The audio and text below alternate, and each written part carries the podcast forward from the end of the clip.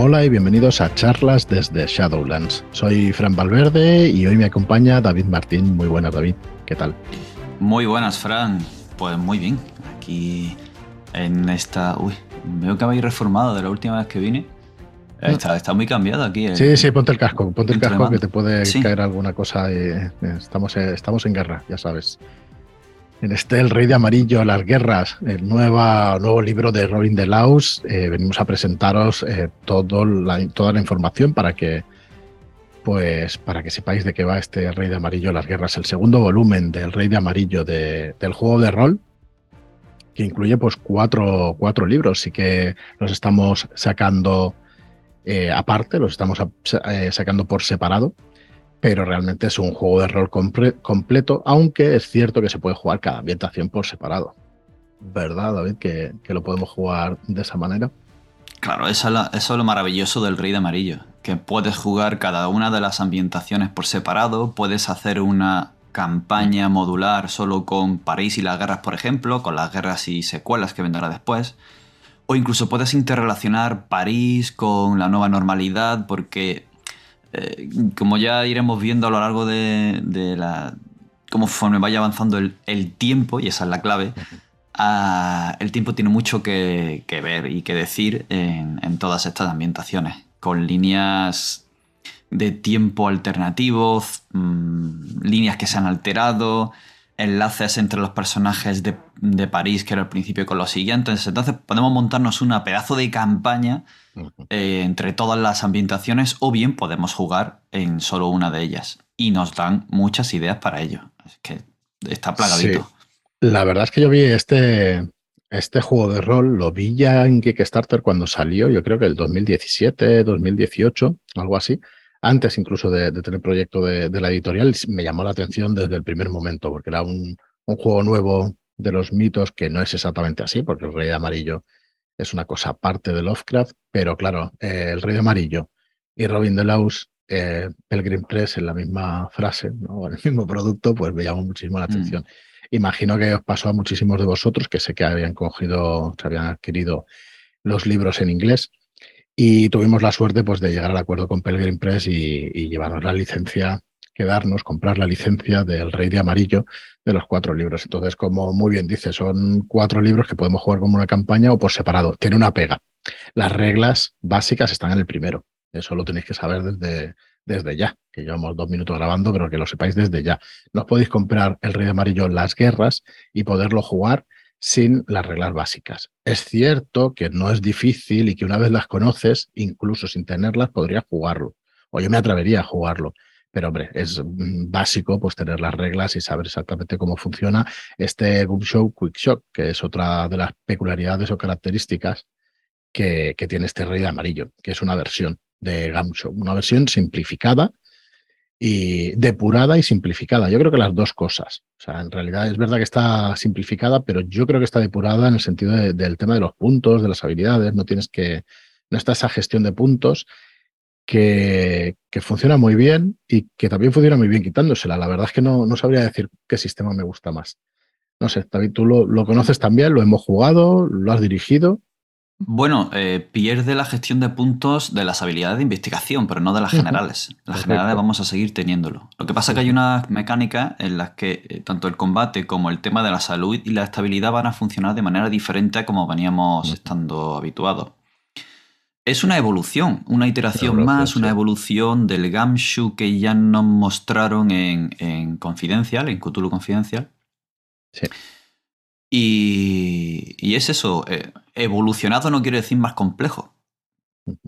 No. Así que eh, en este caso es una. ha perdido ciertas características para hacerlo más flexible, más ágil y centrarse más aún en lo que es la historia y la interpretación de, las pistas, quitándole peso al combate tal y como lo veníamos conociendo y también a la gestión de la salud y la estabilidad, perder puntos, llegar a negativos y todo eso. Lo resuelven con una tirada grupal y mediante el uso de heridas y conmociones que se van acumulando a modo de tres o cuatro cartas con diferentes efectos, diferentes particularidades para poder quitártelas, para poder resolver esa conmoción o esa herida. Eh, bueno, esas son algunas de las particularidades. Luego tiene pequeñas eh, mecánicas de Gamshu que sigue manteniendo, como el todos para uno y el uno para todos.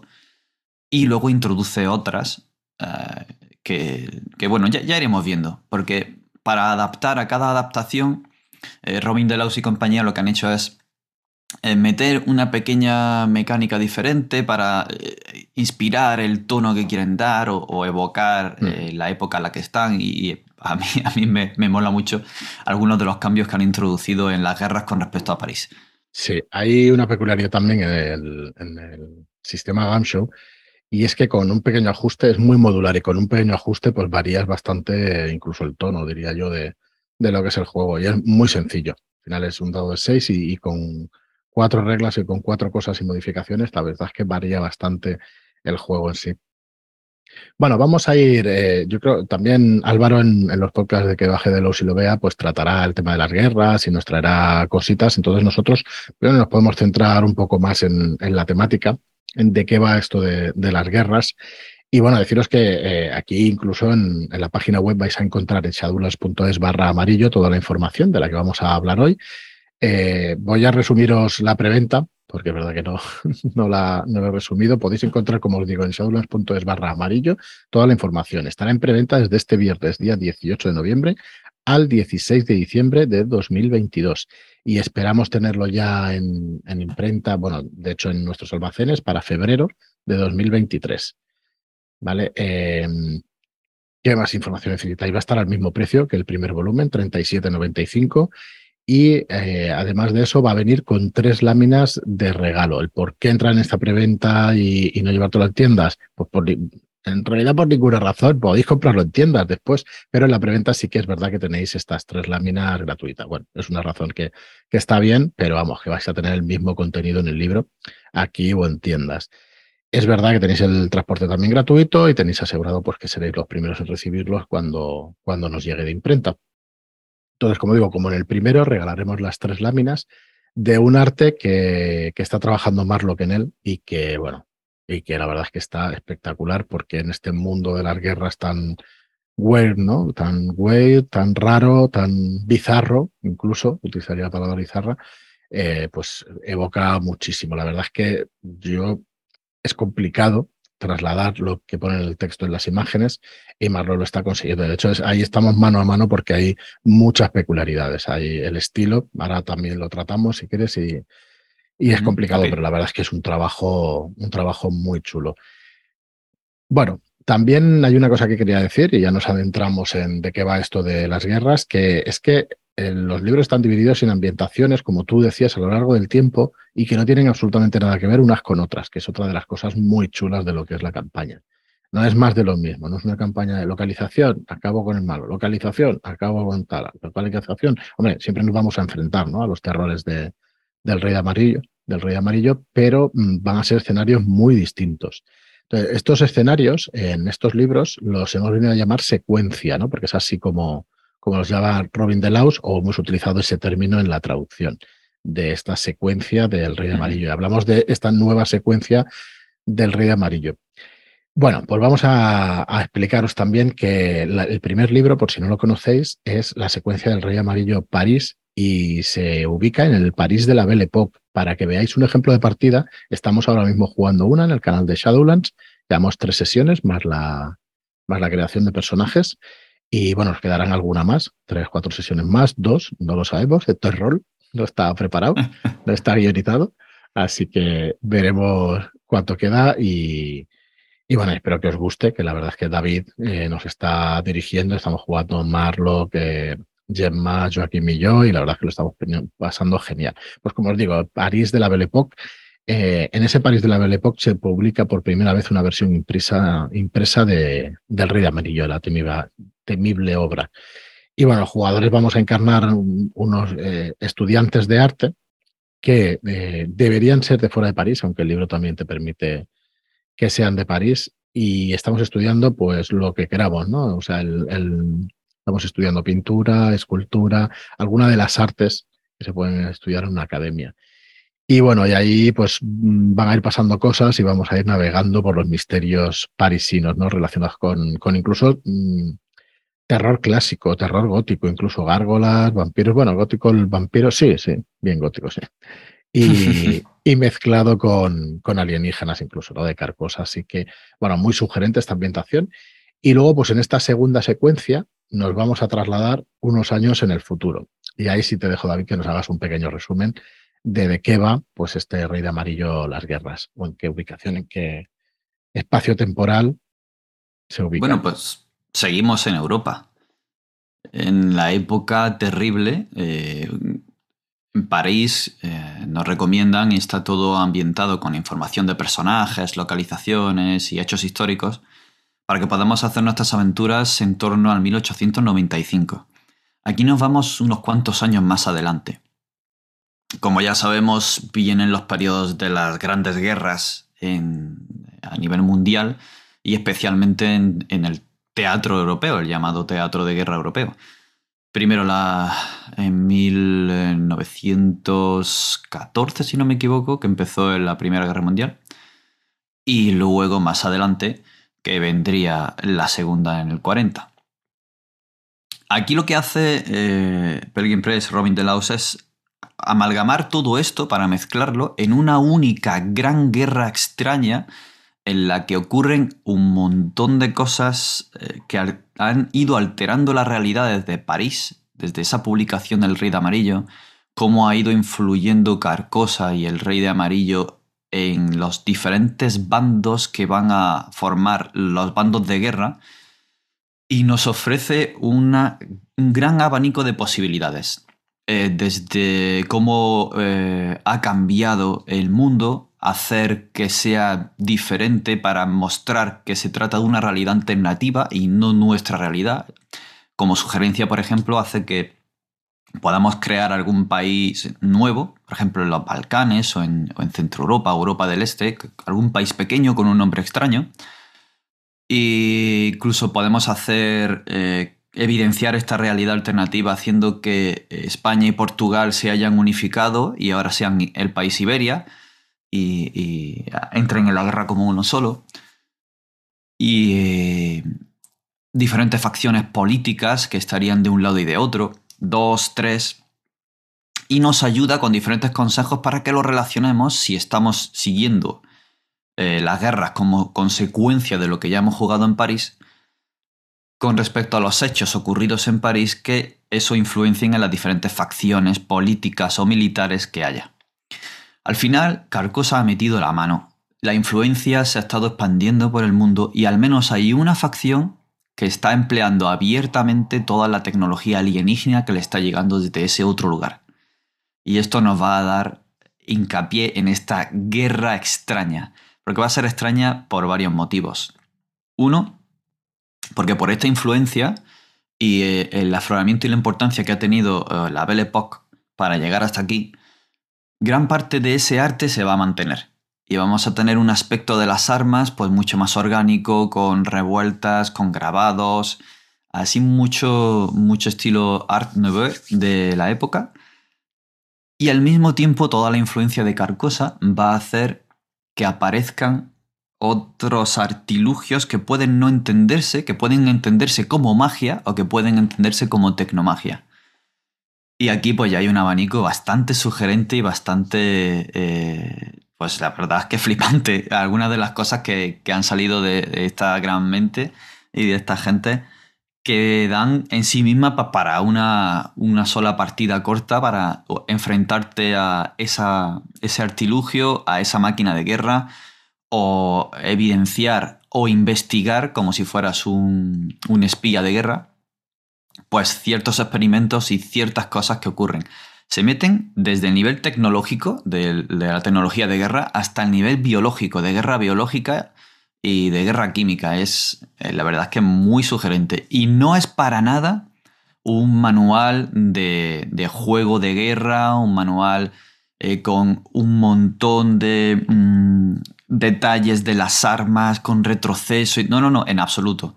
Es toda la información que te aportan es meramente para ambientación y para que la puedas emplear. No es una, hay la información justa y necesaria, sin ser corta ni ser extensa, para que puedas emplear todo esto en tus partidas. La verdad es que una de las cosas raras que pueden aparecer es que hay diferentes tipos de armamento. Uno de los cuales, si te impactan o estallan a donde tú estás, eh, puede hacer que te rebeles contra las órdenes de tus superiores. Y eso en una trinchera de guerra eh, puede ser muy, muy dañino. Le llaman las quisquillosas a ese tipo de balas. Eh, luego hay unos tipos de granadas que aparte de hacer el daño de impacto o flamígero, dependiendo del tipo de granada que sea, hay unas que se llaman granadas de realidad. Y es que las han imbuido con la magia de Carcosa para que cuando estallen, de repente a los que están en esa zona haya como una entrada de repente de fuerza desde Carcosa y cambie toda la realidad por completo. Y es, o sea, eso es chesquis, como dicen, eh, beso de chef, ¿no? Pues, pues, es maravilloso. Pues nada, a lo largo de las guerras lo que nos ofrecen es meternos en la piel de uno de estos escuadrones del bando que nosotros elijamos y bien el rey de amarillo o algunas de las hijas eh, de manera em, pues oculta, velada o de manera evidente, según como queramos hacerlo, eh, van a estar influyendo y manipulando a uno o dos de los frentes de la guerra, de las facciones de la guerra. Una de ellas a la familia, que es muy importante eh, que esté ahí, que son los Hildred, si no recuerdo mal, o algo, no recuerdo bien el apellido, seguramente me darán una colleja, si no lo digo bien. Em, los, no, los Castain, ¿no? Eran los Castain. Los Castain, es, seguro. Es el. Vale, vale. Es que era Hilder Castain el, el hombre. Pues los Castain, que son los que luego en secuelas tendrán un papel importante en lo que ha ocurrido después de las guerras o como consecuencia de las guerras. Ellos van a intentar dominar el, mundo y el, todos los que están en contra de este influjo de carcosa, este influjo de indígenas, se han levantado y están luchando contra ello. Básicamente este es el conflicto. Ellos le llaman la guerra de reclamación porque vienen a reclamar su lugar en el mundo, mientras que los de aquí lo llaman la, pues, diferentes tipos de guerra hasta la guerra amarilla, que es el mejor eh, y más sugerente con respecto al libro y al título del Rey de Amarillo que podíamos tener. Vamos a tomar, eh, nuestros jugadores van, como hay unos 70 años de diferencia, no van a ser los mismos jugadores de París. Pero si estamos siguiéndolo como eh, a continuación de París, nos ofrece la posibilidad, y además nos da una tabla para ello, de equivalencias. Si quieres mantener la misma cadencia, el que estaba jugando el arquitecto ahora podría ser el teniente y el que estaba jugando el poeta ahora puede ser el escritor de guerra y el que estaba jugando el estudiante de tal, pues ahora puede ser el médico. Y además hay que hacer no relaciones, igual que en París se creaban los personajes eh, relacionándolos a quién cuidas tú y con quién tienes eh, respeto, a quién tienes esta relación, a quién proteges. Pues aquí no hace falta porque ya se considera que sois un escuadrón, una escuadra. Creo que escuadrón es algo más grande y escuadra es cuando es más pequeño. Pero bueno, eso ya es terminología militar que no me voy a meter. Em, pues esta escuadra ya tiene relaciones. Forman un grupo de guerra, ya han tenido varias misiones, entonces no hace falta darle eh, peso a eso. Pero sí a qué relación tienen con París. ¿A qué relación tienen si siguen, si habéis pasado de París a la guerra, qué relación tienen con los personajes anteriores, con algún hecho que hayáis jugado o con, incluso con el mismo Rey de Amarillo, alguna manifestación, alguna criatura o lo que sea? Y eso es un pedazo de gancho hacia atrás para poder utilizarlo ahora y meterlo en las diferentes partidas. Porque a quién no le va a gustar que un enemigo al que se te ha escapado ahora aparezca en las guerras para enfrentarte de nuevo a él y, poner los puntos sobre las sillas. Eso es. De cabeza vas. Vas de cabeza. Una maravilla. Así que nada, es. Eh, no, no va a ser un juego de guerra, como digo, no va a ser eh, un montón de tiradas con acciones de apuntar, cubrirse, esto y lo otro, sino que va a mantener la cadencia de los combates de París. Vamos a tener un enemigo con una dificultad para afrontarlo y, un, y pagar el precio al enfrentarse a él. y vamos a resolverlo como, como venía siendo hasta ahora. Unas tiradas de conflicto, cada uno gasta sus puntos y se ve si se supera o no supera la dificultad y si eso conlleva a ganar eh, heridas, ganar conmociones o no hacerlo. El pagar el precio, para quien esté escuchando esto por primera vez, quiere decir que ya hemos dejado atrás el Gamshu de me gasto dos puntos en disparar, tiro un dado, te hago daño, me quito seis puntos de salud con ese daño que me has hecho, entro en negativo y ahora tengo un negativo a las acciones y además no puedo eh, gastar puntos de investigación o la consecuencia que sea no.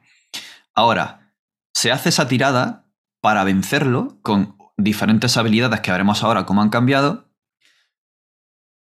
Y tanto si tienes éxito como si no tienes que pagar el precio. Quiere decir que todo esto de manera narrativa y de un plumazo te lo quitas para que con puntos de salud, de atletismo y de campo de batalla te puedas enfrentar a esa criatura y te vaya haciendo un desgaste con magulladuras, desgarros, desánimo a la moral.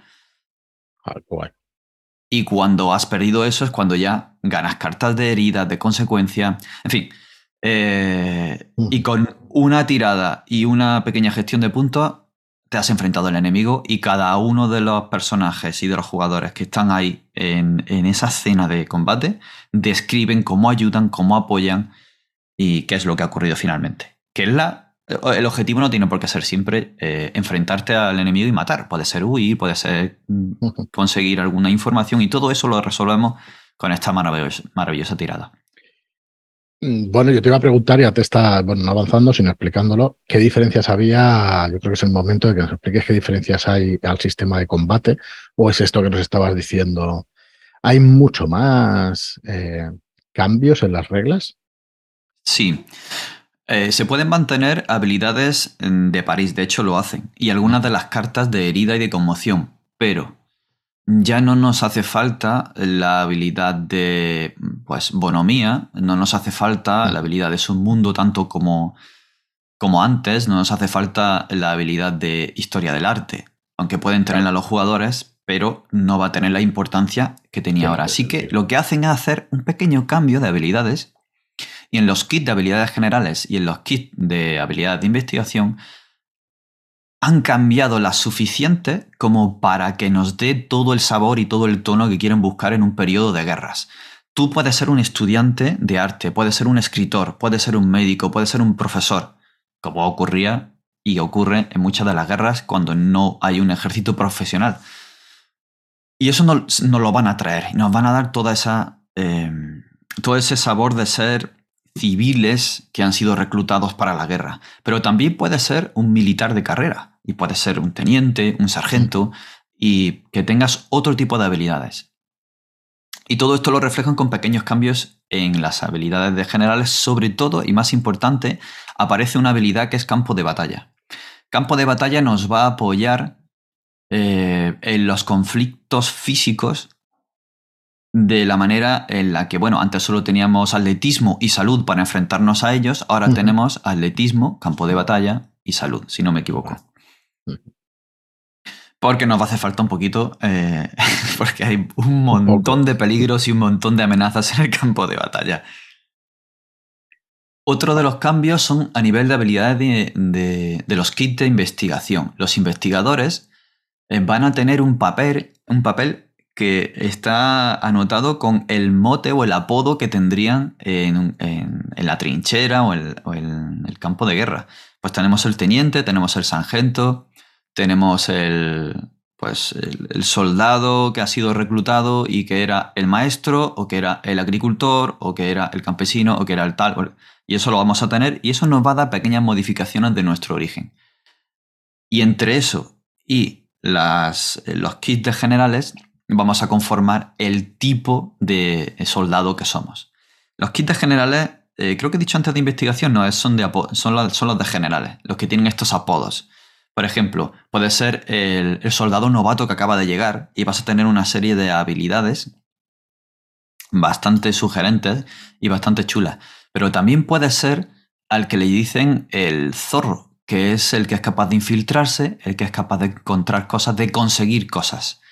Y tiene una habilidad muy chula que como conseguidor puede emplear para eh, eh, subir la moral, para reconfortarte, que es algo así como, pues eso, conseguir cosas, ¿no? Sería, si la preparación es algo tangible, algo que necesitas en una guerra, en una batalla, en un momento dado, en París, o necesito tener eh, esto que por mi personaje, al ser escultor, pues yo tengo aquí un cincel y tiras a preparación a ver si lo tenías y lo llevas encima, ¿no?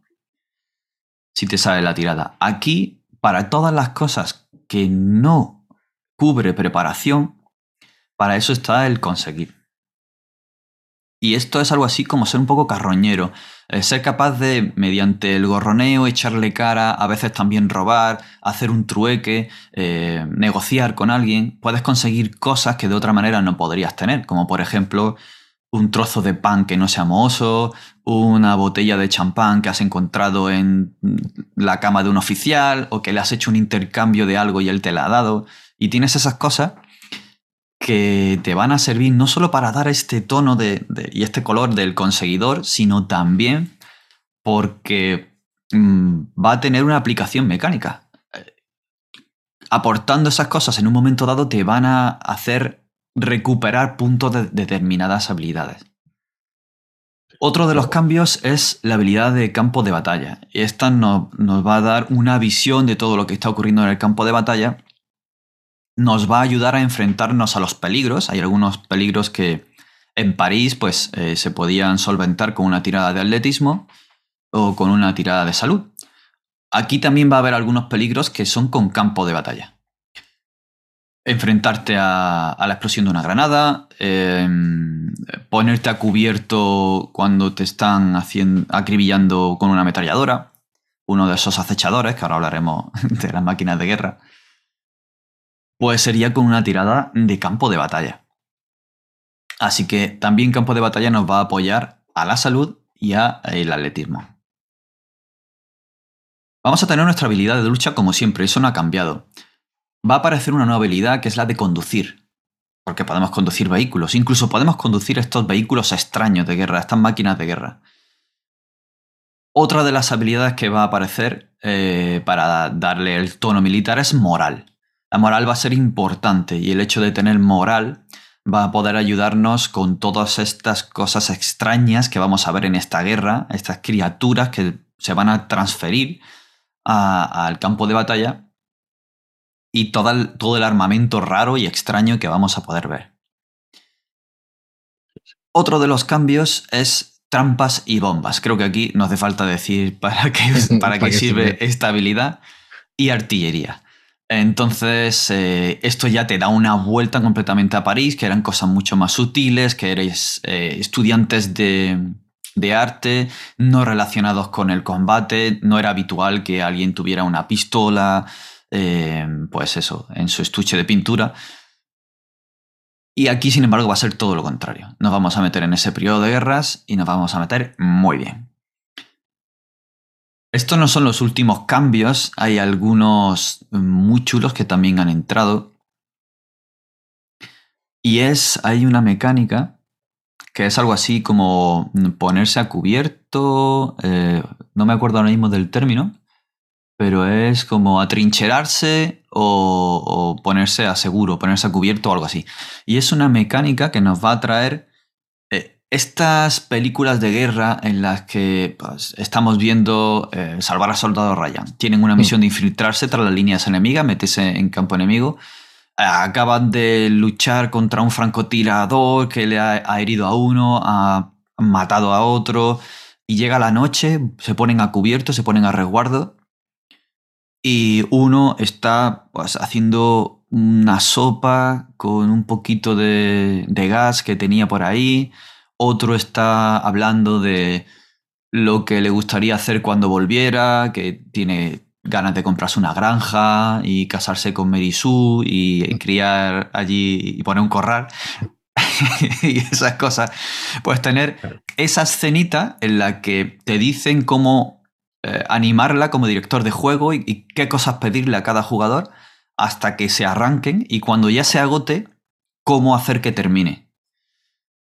Y me parece maravillosa porque eso te va a permitir recuperar puntos de campo de batalla, te va a permitir recuperar puntos de otras habilidades en ese descanso de la mente y del cuerpo y al mismo tiempo metiendo esta escena narrativa de relación entre los personajes y demostrarnos pues eh, una, un típico momento de, de lo que podían ser las guerras. Muy chulo, muy chulo. Bueno, yo, creo que es un, bueno, hemos tocado bastantes, bastantes cosas. La verdad es que a mí me parece súper sugerente. Eh, como decía, estamos jugando la primera de, París, de París en, el canal de Shadowlands y bueno, quién sabe si continuaremos por este las guerras. Vamos, quién sabe que vamos a continuar. Lo que no sé es de dónde vamos a sacar el tiempo, pero con muchísimas ganas de jugarlo también. Y bueno, yo quería, eh, aquí tenéis un resumen también en shadowlands.es barra amarillo de, de, las novedades o de lo que podéis incluir, digamos, en, de lo que podemos incluir, de lo que incluye el libro, disculpadme, que empieza con una pequeña descripción, ¿no? Para entrar a jugar sin saber nada más. En realidad te mete, te mete enseguida y puedes empezar a jugar con esta pequeña descripción de lo que es el escenario tiene un sistema de creación, como tú nos comentabas, totalmente nuevo, con habilidades y motivaciones para atraer a este mundo, que es lo que estabas explicando ahora al final. Uh -huh. Las modificaciones al sistema de combate. Eh, incluso nos traen el evento, eventos aleatorios durante las batallas campales. Para aquellos amantes de, de estos eventos aleatorios, pues, pues esto mola un montón. La documentación sobre cómo funcionan los ejércitos y todo lo que rodea la guerra un listado de personajes y cómo usarlos en la historia y diferentes escenarios, que esto sí que me gustaría que, que añadieres algo más, David, de diferentes escenarios para sacarle todo el juego a este juego y poder rejugarlo tanto como necesites. Eh, hay una aventura más elaborada, ¿verdad? Que la del Rey de Amarillo París, o si no más elaborada, distinta. Cuéntanos un poco. Sí, hay, hay una aventura que busca este sabor de, de guerra rara. Porque una de las cosas que podemos hacer, más allá de ser meramente un. pues formar parte de un batallón y estar en la trinchera o hacer esta guerra relámpago que ya se viene haciendo, porque como decimos, aúna todo un periodo de guerras y nos va a ambientar después de una guerra constante desde la Primera Guerra Mundial y vamos a estar en los años 40, si no me equivoco. Pero ya pasada la Segunda Guerra Mundial. Creo que es en el 47 eh, aproximadamente cuando, cuando nos sitúa. Uh -huh. Entonces va a traer, como en París, una aventura para poder jugarla. Una eh, aventura de investigación militar, digamos, investigación bélica, digamos. ¿En qué, ¿A qué me quiero referir con esto? Y es que eh, lo que nos ofrece, y creo que yo más sugerente, eh, creo yo que más sugerente, es el, el, hecho de ser un escuadrón de las sombras o pertenecer a un escuadrón de las sombras, ser una escuadra sombría. Esto quiere decir que eh, te van a eh, enviar a hacer misiones tanto en territorio propio como en el frente, como más allá de las líneas enemigas, para investigar sucesos extraños, hacer, eh, llevar a cabo acciones de espionaje, de contraespionaje de mm, sabotaje, etc. Por eso es un grupo reducido de personas, por eso hay un... aunque haya una cadena de mando, hay cierto nivel de colegueo. Y se van a enfrentar a todas las cosas raras. Y una de las cosas raras que se pueden enfrentar nos lo muestran en esta aventura que va, que va a traer. Como en París, vamos a tener ese esquema de escenas para orientarnos y, ver pues, cuáles son escenas principales, cuáles son pistas clave, dónde están y cómo movernos y cómo prepararlo. Es un... Todas las acciones, eh, si queremos, podemos tener un, una partida meramente bélica, pero eh, a lo que más le saca el jugo las guerras es a que sea no solo esta guerra rara, sino que haya estos misterios extraños que nos van a, que nos van a volar la cabeza, a retorcer el cuerpo o mostrarnos algo realmente libre. Entonces, en este escenario nos va a, a, man, a mandar al pueblo de Gebadam, que está a la sombra de las montañas Bargerit, y se llama un, fe, un festín para lobos. Es, eh, ya el título te va a decir que va a haber cosas muy chungas.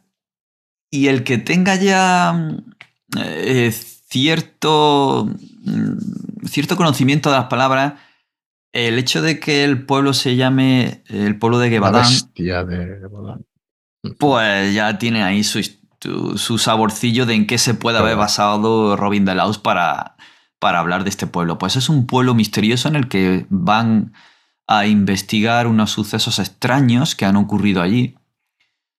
Eh, al parecer unos soldados muertos, eh, una escuadra que fue enviada anteriormente, hay unos cuerpos perdidos. Y con esa premisa es con lo que mandan a, la escuadra que va a jugar y que va a investigar esto en ese pueblo. Y cuando llegan allí se dan cuenta de que ocurre algo raro con la gente que vive allí. Y no voy a decir más nada porque ya sería un pedazo de spoiler, pero es posible que vean el signo amarillo en algún momento y que la, la gente se comporte de forma peligrosamente extraña, digámoslo así. Ah, espectacular. La verdad es que con unas ganas. Perdona, David, ¿queda algo más? Sí, creo que voy a decir que hay varias escenas flotantes que van a darle mucha más em, diversidad a lo que puede llegar a ocurrir e incluso cabe la posibilidad y plantea Robin Delaux eh, dos posibles clímax a los que pueden llegar como final de misión. se va ramificando poco a poco a partir de un cuerpo central y aparte de lo que pueda surgir y abrir una tercera o cuarta vía de clímax, pues ya te aporta dos que, bueno, son muy, muy sugerentes a la par que peligrosos. Bueno, todo esto, eh, ¿cómo decir? Eh, claro, el juego, tanto el Rey de Amarillo París como el Rey de Amarillo Las Guerras, Mm, son todo, es como un escenario de campaña en sí mismo. Y entonces te da un ejemplo de partida al final, pero en realidad te da herramientas para hacer mm, decenas y decenas de partidas. Para vivir en esa época y jugar de distintas, de muy distintas maneras los escenarios.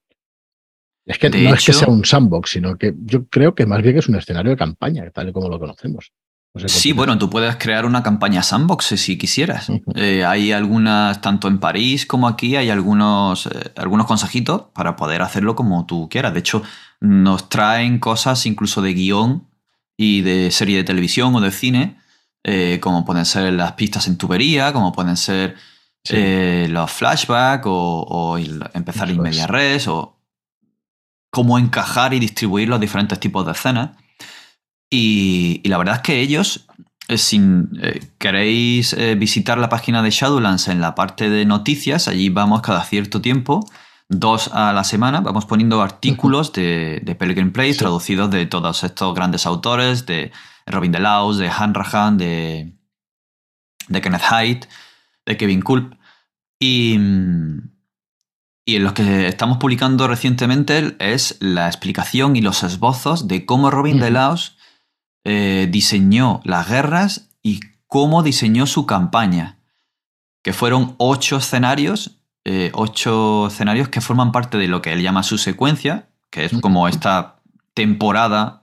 Eh, pues la primera temporada está en París, la segunda temporada es en la guerra, la tercera temporada es en secuelas. Pues esta especie de, temporada de serie de televisión, esta especie de, de macro secuencia, y cómo la ha ido relacionando tanto con París como entre ellas para llegar a la, última aventura. Y eh, creo que decía, explicaba que había jugado ocho y nos resume muy brevemente qué es lo que ha hecho en cada una de ellas, cómo lo ha diseñado, cómo han reaccionado sus jugadores y nos da un ejemplo de cómo poder hacer esto más allá de, de la aventura inicial que trae este un festín para lobos. De hecho, él dice que él comenzó con un festín para lobos porque es eh, una aventura muy sugerente de eh, entrar en las líneas enemigas, ir a un poblado y estar desamparado ante una serie de cosas que ocurren extrañas. Y luego a partir de ahí comenzó a hilar con lo que habían hecho los personajes aquí y lo que habían hecho en París. De hecho, llegó a traer, eh, podéis leerlo, el, personaje de un jugador que todavía estaba vivo, y, pero tenía como 70 años, que era un estudiante de, de pintura, me parece.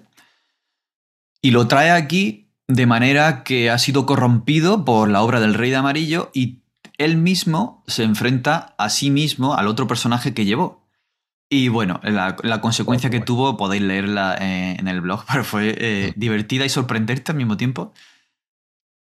Y, la verdad es que entre la información que viene en las guerras, la que viene en París y la que están, estamos aportando en estos artículos en la web, eh, te puedes hacer un pedazo de, de campaña a modo de one shot o partida corta, o incluso larga, encadenada una como otra. Puedes enlazarla con París, puedes jugar solo en las guerras, puedes hacer un one shot en las guerras.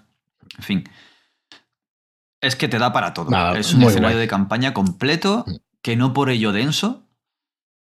Eh, es, al estilo de Roaming the Laos, que como ya nos viene teniendo acostumbrado, es, suele ser bastante claro y conciso, va al grano. si te, te amplía información es porque es evocadora y porque te va a servir.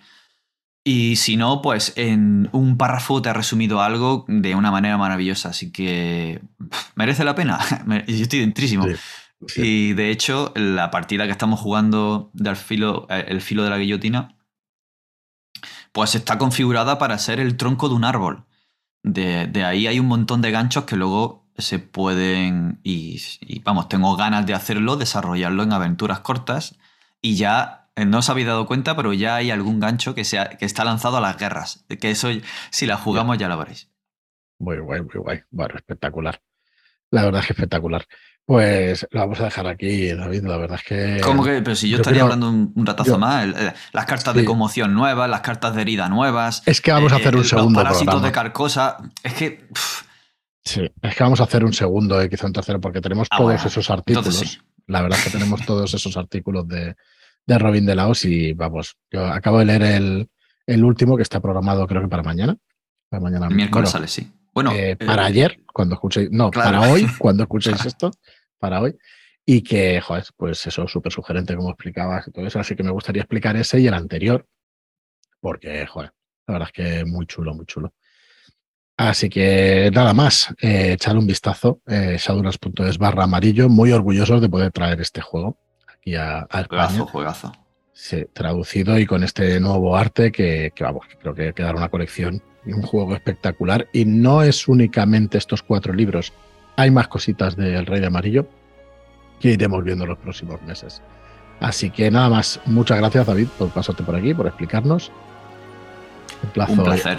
La semana que viene, la siguiente, iremos quedando y, hacemos un, un, segundo programa que yo creo que hay cositas todavía que decir sobre este Rey de Amarillo. Y nada más, y al resto, muchísimas gracias a todos por escucharnos y hasta el próximo programa. Hasta otra.